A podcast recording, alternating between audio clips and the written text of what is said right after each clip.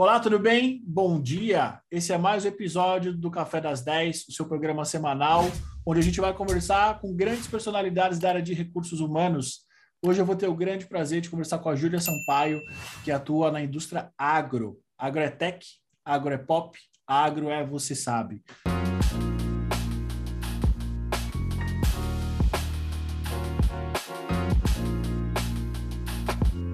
Júlia, bom dia, tudo bem? Tudo bem e você, Eduardo? Tudo ótimo. Júlia, seja bem-vinda ao Café das 10. Sua primeira participação, espero a primeira de muitas. Para quem não te conhece, Júlia, conta um pouquinho de você. Quem é a Júlia Sampaio no mercado de RH? Ah, vamos lá. É, eu sou uma profissional de 20 anos de experiência em recursos humanos, quase 20 anos, formada em administração de empresas, é, e que ao longo da carreira procurou conhecer a área de recursos humanos por diversos ângulos, é, e por empresas de setores diferentes. Então, eu procurei, na verdade, ao longo dos anos, diversificar o meu aprendizado e as minhas experiências, porque eu sabia que dessa forma eu ia me sentir mais completa e mais segura ao longo da minha carreira. E, na verdade, foi o que eu fiz. Eu trabalhei como especialista em algumas áreas de atuação, trabalhei como BP, como consultora de RH, como auditora de RH, como terceira, como gestora generalista, como gestora especialista, com equipe pequena, equipe grande, empresa pequena, empresa grande, em termos de faturamento, de número de colaboradores. É, trabalhei em empresas também é, farmacêutica de bens de consumo, como consultora, feiras de negócio, tecnologia, outsourcing e agora no agronegócio. Eu assumi desafios não só na área de recursos humanos ao longo da minha carreira, mas também assumi uh, a área de facilities, de marketing, de segurança do trabalho, medicina do trabalho, qualidade total. E hoje, assim, olhando para trás, né, tudo que eu vivi, eu agradeço por ter tido essa sabedoria de fazer todos esses movimentos de carreira e por ter passado por todas essas empresas que eu passei, porque esses momentos e movimentos contribuíram muito para me auxiliar em termos de vivência e de experiência na construção da profissional que, que eu me tornei hoje. Então, embora eu tenha feito administração e ter focado a minha carreira em RH também, eu sempre tive uma paixão muito por exatas. É, e o que, que eu faço hoje com isso, né, para não me gerar nenhum tipo de frustração? Eu procuro complementar a minha atuação de RH com práticas também focadas em resultado, em KPIs, em métricas e assim por diante. Então, o meu olhar e foco como RH não é só para dentro do RH, como a gente acaba vendo em algumas empresas hoje, mas para o negócio. Então, eu sempre digo e brinco, né? A estratégia do RH ela não existe. É a estratégia do RH é a estratégia da empresa. E hoje eu me posiciono dessa forma e atuo muito mais como líder do negócio, como uma líder de recursos humanos. Então, a gente procura hoje propor algumas soluções táticas para contribuir para a alavancagem aí do resultado da empresa. Então, eu acho que eu sou esse essa profissional, assim, tentando resumir um pouco quem é a Júlia e que trabalha em recursos humanos. Acho que eu consegui resumir tudo aí para você. Júlia, aproveitando que você passou já por vários mercados, várias áreas, teve vários cargos, funções diferentes. Quando você olha para trás e você compara toda a tua história profissional de mercados diferentes, quais são os desafios que o RH no mercado agro ele tem? O que, que é atrativo, por exemplo? O que, que você vê de diferente quando você compara o agro com os outros mercados que você atua? Tá, vamos lá. É, quando a gente, quando eu entrei no agro, quando eu entrei, foi, foi a primeira empresa do agronegócio que eu trabalhei na minha carreira toda. É, e quando diziam para mim que o agronegócio era um mundo à parte, eu meio que não entendi o que significava isso, mas realmente é um mundo completamente à parte. É, é um mercado fascinante, e muito desafiador ao mesmo tempo, né? É, principalmente pela importância que o agronegócio tem no Brasil hoje. Então, primeiro um cenário, né, para desenhar um pouco o cenário. O agronegócio brasileiro ele se supera ano após ano, com pandemia, sem pandemia, é, e ele posiciona hoje o país como uma das principais potências mundiais no setor, como um grande produtor e principalmente exportador de diferentes commodities. E aí entra milho, trigo, soja e assim por diante. Então, o Brasil ele é o terceiro maior produtor de alimentos do mundo, ele fica atrás só de China e Estados Unidos, e em 2020 alcançou quase 26% do nosso PIB Uh, então, assim, quando você entra no agro, você já se depara com essa importância para o nosso país, né? O que, que o agro traz de benefício hoje para o nosso país. Mas existem muitas diferenças de uma empresa para outra e principalmente de um setor para o outro. O maior desafio que recursos humanos têm é se reinventar e se adaptar àquela nova realidade. Todo mundo pensa que RH é RH em qualquer lugar. E é e eu discordo completamente disso. É, cada empresa que eu trabalhei, eu atuei de uma forma, com formatos diferentes, com visões e estratégias completamente diferentes uma da outra, embora seja é, recursos humanos. Então, o mais importante quando eu me sento é, numa cadeira de recursos humanos é, observar o negócio, as pessoas, as formas e os modelos de gestão, a forma como o negócio é conduzido, qual a expectativa da alta liderança com relação a essa posição. E junto com isso, eu procuro entender qual é a estratégia de, do negócio e a forma como a empresa faz para atingir esse propósito e essa estratégia. Então, é em cima desses pontos que eu proponho as melhorias e as transformações de RH. No agronegócio, eu vivi a experiência mais marcante de toda a minha carreira. É, porque, embora eu já me sentisse segura e confortável na posição de rede de recursos humanos, o negócio é completamente diferente de, de tudo que eu tinha vivido até então. E o cenário foi muito impactante. Eu lembro que no primeiro mês eu falei: Meu Deus, que mundo é esse? E aí, ao invés de chorar e me descabelar, eu resolvi uh, entender um pouco mais e me dedicar a entender o que, que é esse mundo tão diferente, né? E por que, que ele é tão diferente.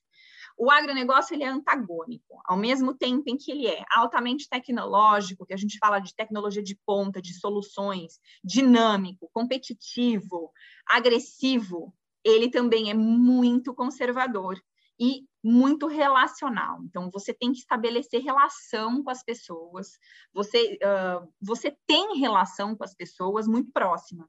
E tem um mundo de oportunidade, né? Porque ainda tem muitos temas e programas que estão começando a tomar forma agora no agronegócio e que em outros setores de outras empresas que eu vim já são considerados maduros, né? Programas maduros, temas mais maduros, mais discutidos. Então, uma grande diferença quando eu cheguei aqui uh, foi quando a gente começou a falar uh, sobre diversidade. Então, diversidade é um tema a gente está no agronegócio, né? Um mercado extremamente conservador, como eu disse, majoritariamente masculino, masculino, e o tema uh, de diversidade e inclusão está começando agora a ser discutido entre a alta liderança. O que eu vivi em outros setores é que, uh, é que a pauta de diversidade ganhou muito destaque no meio empresarial há muitos anos. Eu participei de um encontro de C-Levels há uns três anos atrás, Uh, e que estava sendo discutido coisas sobre trans, como a gente recebe essas pessoas, o que, que a gente faz, é, como a gente prepara a empresa para isso. E aqui a gente está começando a falar agora. Aqui eu digo no agronegócio. Então, o agro começou agora a ganhar esse tema começou a ganhar espaço na agenda corporativa. Juntamente com essas questões, né, na verdade, tem a questão uh, também da contratação de talentos femininos, por exemplo para posições de liderança, que isso já vem sendo discutido muito em outras empresas, e aqui a gente começou a olhar um pouco mais no detalhe, né? Começamos a desenvolver algumas estratégias agora.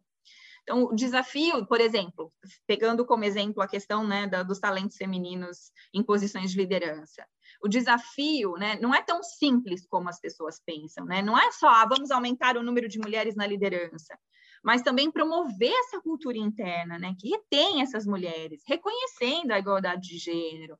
E ainda não houve essa virada de chave. Então, é, é muito engraçado, assim, eu tenho amigas que falam, eu participei de reuniões com 27 homens e só eu de mulher. Então, ainda assim, a gente tem alguns temas que estão sendo pouquíssimos discutidos no agronegócio. Eu participo de um grupo também de C-Levels de recursos humanos do agronegócio. E essa é a principal queixa deles, né? Então, assuntos que são tratados de uma forma super madura, trabalhados já, implementados em outras empresas de outros setores, ainda que no agro a gente tem uma questão que está engatinhando, para ilustrar talvez um pouco sobre essas diferenças, né? que eu observo no agro é que, com relação à manutenção e, e, geração de novos talentos, o agronegócio ele ainda é um mercado completamente fechado. E todos se conhecem. É, é, é algo impressionante. Para você ter uma ideia, em números, é, das posições que a gente tem hoje abertas, né, de, de reposição, quase 83% dessas posições são indicação eu não, quase não abro com consultoria, porque ah, eu conheço fulano que conhece ciclano, eu, eu já trabalhei com, com, com fulano, ou, ou é, ah, meu pai trabalhou com fulano, meu avô trabalhou, todo mundo está super conectado e todo mundo se conhece. É um mercado completamente fechado. E às vezes eu sinto que nós, de recursos humanos, a gente precisa desafiar um pouco esse status quo, Uh, só de contratar profissionais do ar. Mas eu também não sei se a, se a empresa do agronegócio ela está disposta a receber e preparada para receber esses outros profissionais com outras competências, é, disposta a ensiná-lo sobre esse mundo uh, que é o agronegócio. Então, trazer pessoas de outros setores que pensam diferente, agem de formas diferentes, pode trazer muitas vantagens para a empresa também, embora, embora seja um pouco mais trabalhoso do que trazer alguém que já conheça do mercado, né? Eu acho que isso faz com que as, que a, as pessoas pensem diferente, uh, saiam um pouco fora da caixa, né? Ser muito fechado dentro do mundo do agro tem as suas vantagens, né? Que é trazer uma pessoa que já está pronta, que já vai chegar jogando, que se, é especialista naquele tema, mas traz algumas desvantagens também, porque você deixa de desafiar o processo, você deixa de desafiar o negócio. Então, eu, eu tentei trazer assim alguns exemplos uh, básicos de hoje, do dia a dia, né, de coisas que eu vi em outras empresas e que ainda aqui a gente vem engatinhando. O ponto bom, né, aqui eu digo no agronegócio, o ponto bom de tudo isso, que para mim é, é, é, bacana e é interessante, é que a gente ainda tem um mundo de coisas para fazer, para desenvolver e para criar e, uh, e fazer acontecer. Então, enquanto outras empresas já estão na, nessa maturidade de, de, discussões sobre esses temas e implementando questões fantásticas de igualdade, diversidade, etc., a gente ainda está discutindo, mas é bom porque daí a gente pega as coisas boas, só as coisas boas que, que as outras empresas praticaram, e aí a gente consegue implementar. O que me preocupa é o quanto o agro está disposto a tudo isso, né? Enquanto o agro está disposto a escutar, a, a, a mudar, a fazer diferente, porque, como eu disse, os números do agronegócio são fantásticos, está funcionando, funciona desse jeito, mas uh, será que não vale a pena a gente pensar um pouco diferente, né? Será que não vale a pena a gente uh, desenvolver algumas outras coisas? Será que tem espaço para isso dentro do agronegócio? Então, essas são discussões que a gente acaba tendo hoje. É, se faz sentido e se, e se o agro está disposto a trazer essas discussões à tona. Muito bom, Julia. E talvez partindo numa contrapartida, hoje, em termos de RH, de melhores práticas dinâmicas, você consegue identificar uh, algum subsistema ou algum projeto, alguma tendência em RH que o agro lidera?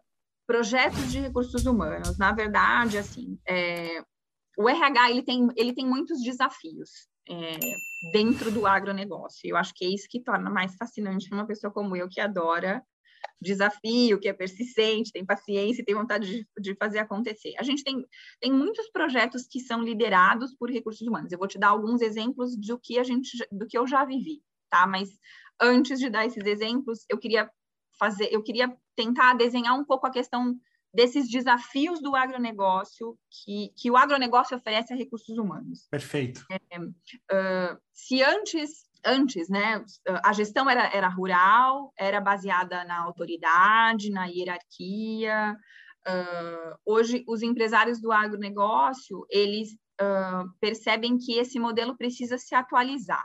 Então, isso é um ponto extremamente positivo. E é importante que o RH consiga mostrar essa, essa alta liderança, que para você ser atrativo hoje no mercado, Você precisa conseguir reter e atrair bons profissionais e precisa seguir essas tendências, atento às tendências, e precisa seguir essas tendências, atento às práticas de mercado, às boas práticas de mercado.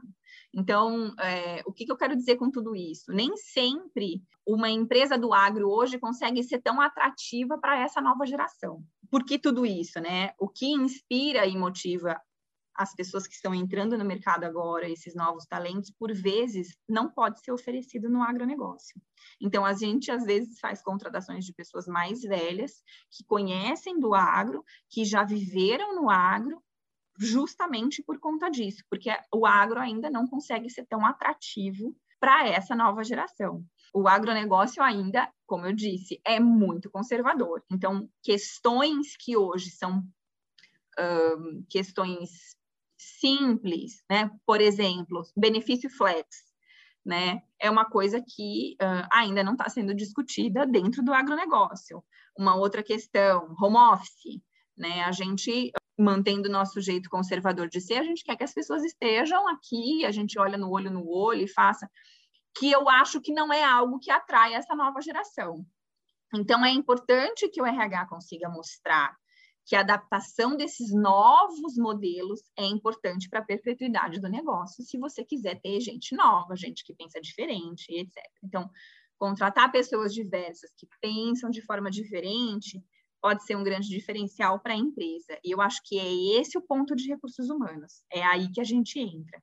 Então, essa nova geração que está entrando no mercado agora valoriza questões e trabalham por propósito. A gente escuta muito isso. Então, que pode ser um propósito financeiro, que pode ser um propósito para qualidade de vida, que pode ser um propósito. Cada um tem o seu, mas é, eles trabalham por um propósito. Na verdade, a gente chegou numa nova fase onde os profissionais de hoje trabalham por esse propósito, não apenas não apenas só por status, mas ou por dinheiro, ou porque eu quero jogar meu tênis às cinco da tarde, ou porque eu quero uh, viajar mais com a minha família, eu quero fazer home office, eu quero trabalhar sei lá, eu no Nordeste, em alguma praia, olhando para alguma praia. Então, antes a gente falava de capitalismo selvagem, de ganância, de egoísmo, de ganhar dinheiro a qualquer preço. Hoje a gente fala de um capitalismo mais consciente.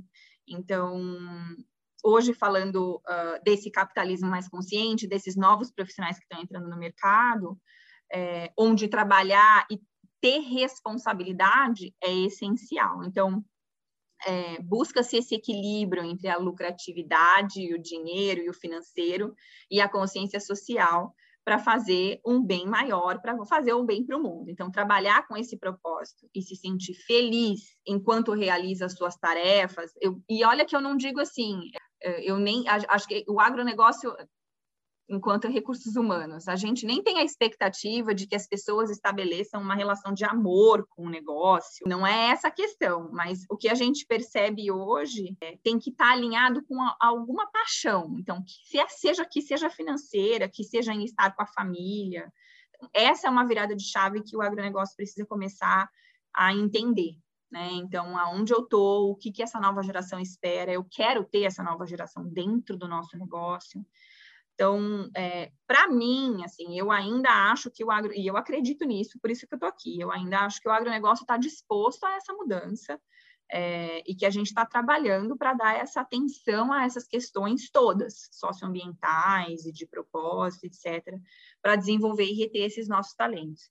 E para a gente ser mais atrativo, né? Então, o que é bacana da gente estar tá atrás em termos dessas todas essas questões é que a gente tem um mundo de oportunidades aí pela frente. Falando de projetos, é, o que a gente, o que a gente fez um projeto aqui, inclusive, que foi a menina dos olhos, que chama Team Connection.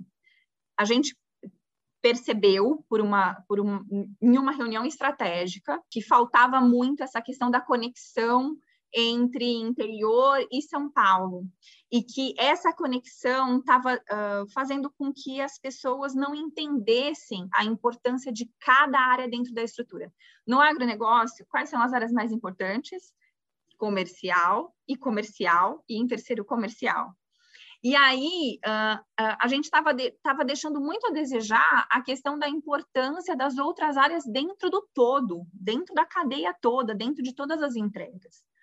Então, um projeto que foi super bacana, a gente entendeu isso nessa reunião estratégica, né? Eu escutei um pouco o que os líderes e os gestores estavam se queixando, e aí a gente desenvolveu esse programa para que as pessoas todas se conhecessem, porque a gente tem metade dos colaboradores aqui, metade dos colaboradores no Brasil, e isso não é só aqui, em todas as empresas do agronegócio, a gente tem gente espalhada pelo Brasil inteiro, e aí a gente resolveu fazer essas conexões entre as pessoas, para que as pessoas entendessem a importância de outras dentro desse todo, dando espaço, dando voz ativa, uh, se respeitando, se conhecendo, olhando olho no olho. Então, hoje as pessoas sabem quem que é a Júlia do RH, as pessoas sabem quem que é uh, o Joãozinho da, de FP&A, as pessoas sabem quem... E isso foi super bacana, porque hoje eu sei com quem eu tenho que falar, e eu sei quais são as dores daquela área, eu sei quais são os pontos de encontro daquela área. E aí as pessoas começaram a se respeitar mais e a entender que cada um tem um espaço, né? Mais importante ou menos importante, não importa, mas cada um tem um espaço dentro dessa cadeia de do agro e do nosso negócio. E aí a gente trouxe temas, outros temas. Então, cada a gente fez a versão 1.0, né, que era nós apresentando para a empresa como um todo todas as áreas do, do escritório central. E agora a gente está na versão 2.0, que é as filiais contando para a gente o que elas fazem, quais são as dores, o que elas passam. E, e, e é incrível, porque assim, temas como diversidade surgiram de pessoas que a gente jamais imaginou que fosse surgir. É, e as pessoas dando depoimento, e as pessoas falando, e aí que a gente se encorajou a falar mais ainda sobre esse tema. Então, a gente acabou num, num, projeto que não tinha uma pretensão tão grande de fazer diferença, por exemplo, em questão como diversidade, e hoje ele mesmo trouxe essas questões para a gente discutir, e, e, e o mais eu fiquei muito preocupada, confesso para você, quando a gente começou a, a, quando uma pessoa levantou e falou quero falar sobre esse tema. É, eu não sabia como, como, que a, como que as pessoas iam lidar com isso, e foi muito positivo. Então, também a gente tem que parar de ter medo de falar sobre essas questões, parar de, de achar que isso é um paradigma, isso é, está de fato, está aí, está na nossa cara, é só a gente uh, querer enxergar e respeitar um ao outro. E o respeito vai em todos os sentidos, né? E respeito pela moça da limpeza, uh, respeito pelas pessoas que são diferentes, respeito em todos os sentidos diverso que a gente tem no nosso mundo hoje. Então, eu acho que é isso. Muito bom, Julia. É, eu, eu consigo concluir que talvez, com todo esse cenário que você trouxe para a gente, o agro é um dos melhores lugares para se estar hoje. Por quê? Porque você tem um. Primeira coisa, o mais importante de tudo, quando o negócio, a liderança está disposta a mudar, é certeza de sucesso. Sim. Pode demorar um pouco, pode demorar um pouco de um business, geralmente são de três a cinco anos, mais ou menos, né? Mas o cenário que você me traz, para as pessoas, por exemplo, que são talvez mais 40, mais 50, mais 60, o agro se mostra uma, um excelente celeiro de oportunidades. E para as pessoas que são mais jovens, também por quê? Porque nesse momento de mudança, tanto o mais tradicional ele é e vai continuar sendo aceito, quanto aquilo que é novo, né? Desde que seja entendido de que estamos num momento de mudança. Então, talvez algumas coisas vão se transformando ao longo do tempo, né? Eu acho isso espetacular, porque tem, muito, tem, tem muitas áreas tradicionais que não estão com essa visão, não estão com essa visão moderna das coisas. Porque é o que você falou, o mundo está mudando e ele está mudando muito rápido. Então, se por um acaso as empresas têm um interesse estratégico de atração, de desenvolvimento e de retenção, precisa ter esse espectro maior, né? Sim, é, é foi como eu te disse, Eduardo, eu acho que a gente está aberto para ouvir. E, e, e, foi uma, uma coisa que a gente, quando a gente começou a falar sobre esses temas, né, de ESG, de diversidade, é, tem coisa que a gente vai aprender junto é, as pessoas elas têm a, os colaboradores em geral, né? Eles têm uh, uma expectativa de que os gestores tenham todas as respostas prontas. E a gente não tem.